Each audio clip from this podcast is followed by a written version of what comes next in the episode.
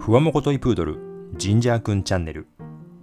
この番組はジンジャーくんのインスタグラムに投稿したお写真のバックグラウンドストーリーをお話しするプログラムです。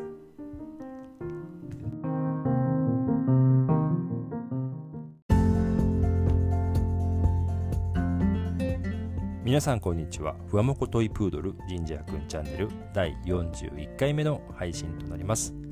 2023年4月号ということで本日4月30日リリースとなりました。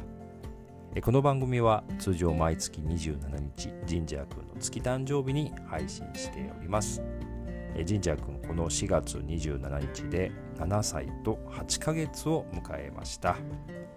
え通常ですね、27日にお届けしているというお話いたしましたが、今月は3日遅れの30日の配信となってしまいました。え実は25日からですね、28日まで、えジンジャーのパパとママはですね、え少し旅行に出かけておりまして、え北海道にですね、札幌ですけども、行ってまいりました。ゴールデンウィーク、ちょっとね、フライングでお休みを追加したという形なんですけども、あのゴールデンウィークね、非常に飛行機が高い、何もかも高いので、ちょっと前に行った方がね、えー、お安くなりますし、えー、今のあの旅行割ですか、これも使えますので、まあ、そういうのも兼ねてですね、ワーケーションもしますと言いながら、えー、3日ぐらいお休みを取って行ってきたということでございます。この北海道の話はですね、えまた番組の後半の方で少しさせていただければと思っております。えそれでは今回もですね、4月に投稿したお話をですね、ご紹介していきたいと思いますので、ぜひ最後までお付き合いください。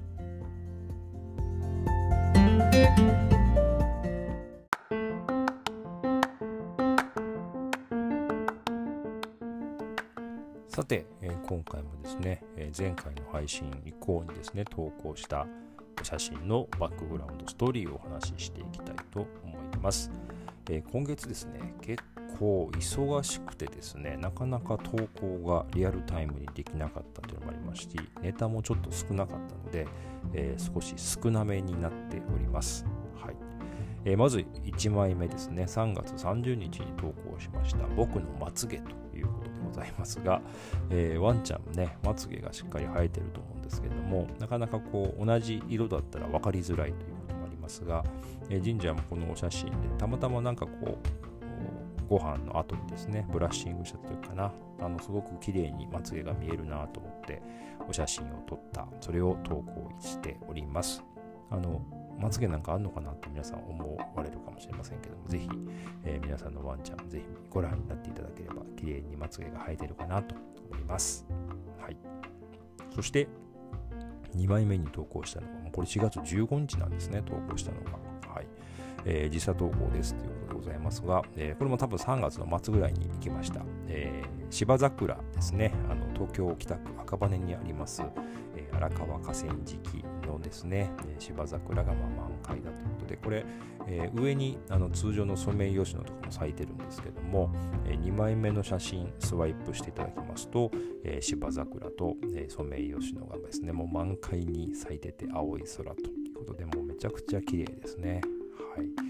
えー、神社を連れて行きましたが、実は普段私もですね、この辺ランニングで走っていまして、まあ、芝桜の咲き具合なんかをですね、え、こう定期的にこうチェックしてるんですけども、あもう満開になるなという時を見計らって神社と一緒にですね、行ったというお写真でございます。この辺あの自転車のね、サイクリストの方も多いので、自転車と一緒に芝を撮って、芝桜を撮ってるなんていうお写真なんかもね、結構、えーインスタで拝見いたしました。まあ、非常に綺麗です。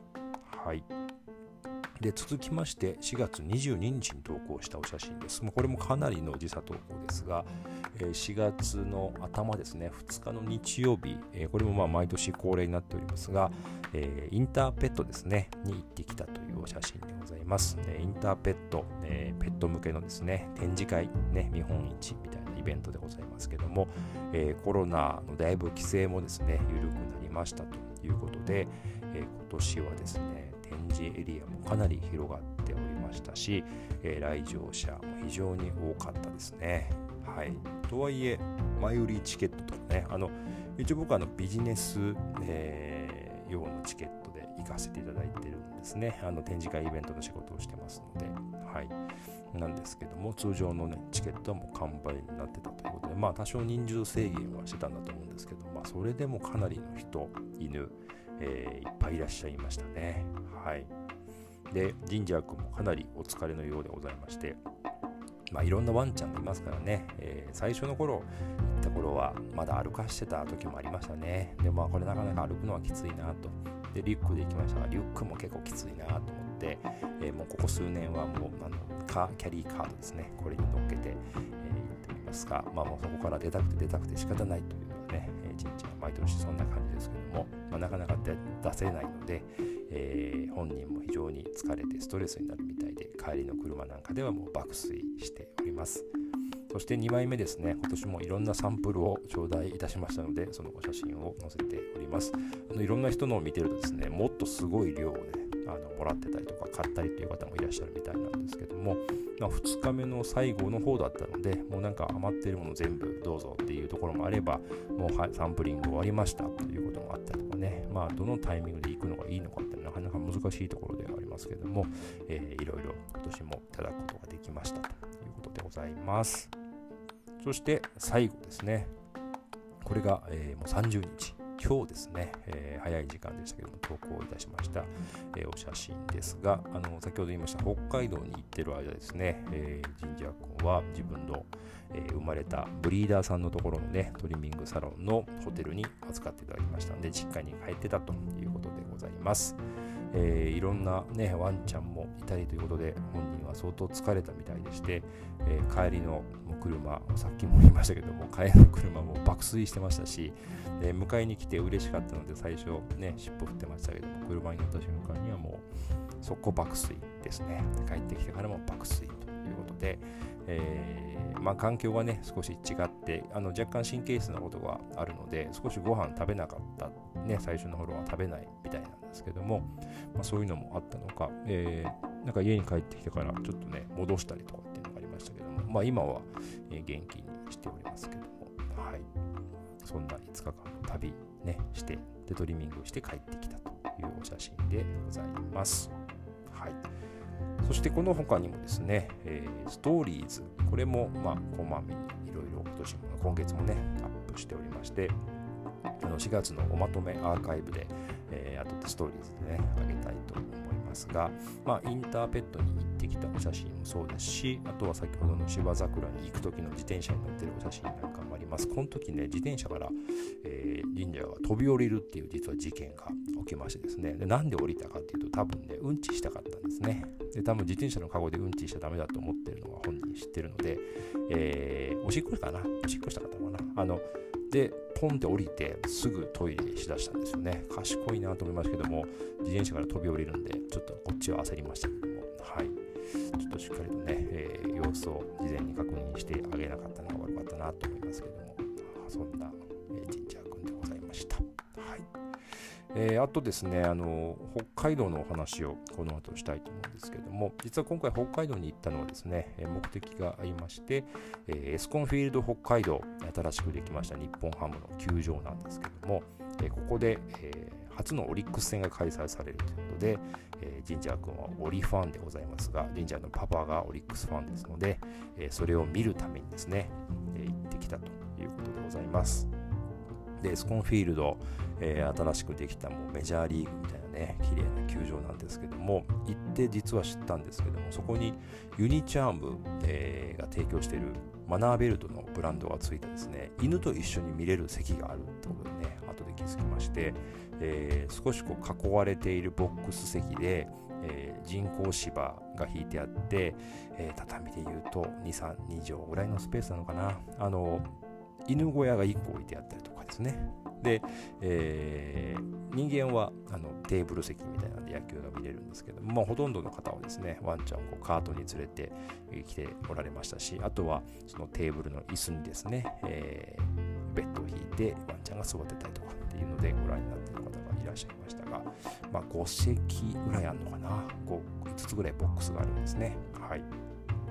で、えー、球場であの外にもですねドッグランが実は、えー、設けられてましてユニチャームドッグパークというですねちょっと寒かったりお天気悪かったんであのワンちゃんはそこにはいなかったんですけども、えー、球場に入る前はそこで遊べるとかっていうこともあるみたいです。はいそして、えー、野球場行くとですね、こうイニング間によくこうビジョンでいろんなゲームをやったりとかっていうことをね、イベントを企画されていることがあるんですけども、えー、この、え、ユニチャームマナーシート、学べると席もですね、イベントがありまして、10秒以内にゲーをやったらですね、プレゼントがもらえるというようなイベントも開催されておりましたということで、えー、こんなことがあるんだったら、神社連れてきてもよかったかなというふうに後で思いましたけども、まあ、今度ね、今度、ぜひ連れて行きたいなと思います。一緒に見に行きたいなと思います。はい。え、ね、なかなか野球を一緒に見れる機会っていうのは、ないんですね。やっぱり日本だと少ないですよね。なので、えー、先進的だなと思ってこの取り組みを見ておりました。ぜひ東京ドームとかね、えー、なんかもしかしたらベルーナドームとか西部ですけどもね、えー、スペースいろんな席があるので、これやってもらってもいいんじゃないかなと思うんですけどね、ぜひご検討いただきたいなというふうに思っています。はい。そんなまあ北海道に行ってきたということのご紹介と今月投稿したお写真のお話をさせていただきました。今月の神社君のコーナーでした。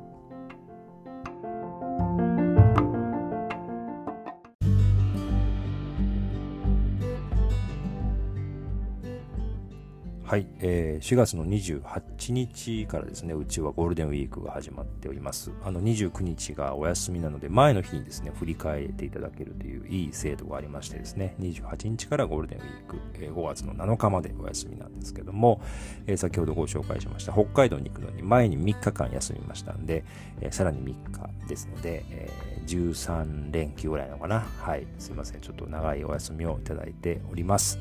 まあ、25、26、27、ワーケーションしますとか言ってね、会社に取ってたんですけども、まあ実際は、あの、初日は移動日でね、あんま時間なかったですし、2日目、3日目も、まあ野球行ってたので、あの、まあ3日目は一部こう、夕方の会議なんかにですね、耳だけ参加したりということはしましたけども、まあ実質ほとんど休みで、えー、休んでおりました。まあ休める時にね、休めというような方針ですので、えー、ちょっとゴールデンウィーク前の、えー、忙しかった時期かもしれませんけども、はい、無理やりちょっとお休みをいただいたと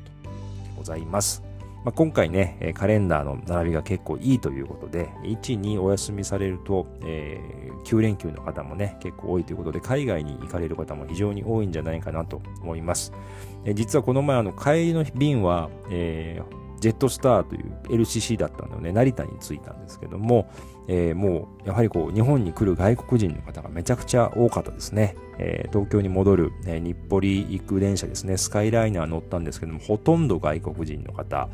が中心でした。で、多分翌日ぐらいからは出国する日本人がまたこう増えて、えー、すごい、ね、成田とか混むんだろうなというふうに思ってましたが、ここ数年ですね、あの、年に1回ぐらい成田に仕事で行ったりもしましたし、えー、誰もいないような時期もあったんですけども、ようやくもう日常にね、えー、コロナ前の感じに戻ってきたなという活気があるなという感じがいたしました。はい。えー、非常にね、お天気も、えー、この後良くなってくれるといいですけども、ちょっと今日4月30日東京は少し雨がね、降ってて曇っておりましたけども、ぜひ皆さんもね、素敵なゴールデンウィークをお過ごしいただければなと思います。我々はちょっとノー、この後はノープランなんですけども、まあちょっとね、えお天気とか見ながらですね、え近くにお出かけできればなというふうに思っておりますので、またそんなお写真は、え神社くんのインスタグラムに投稿していきたいと思います。えー、本日も最後までお聴きいただきましてありがとうございました。また次回ですね、5月の27日に配信したいと思っておりますので、えー、その時にお会いいたしましょう。それでは、さようなら。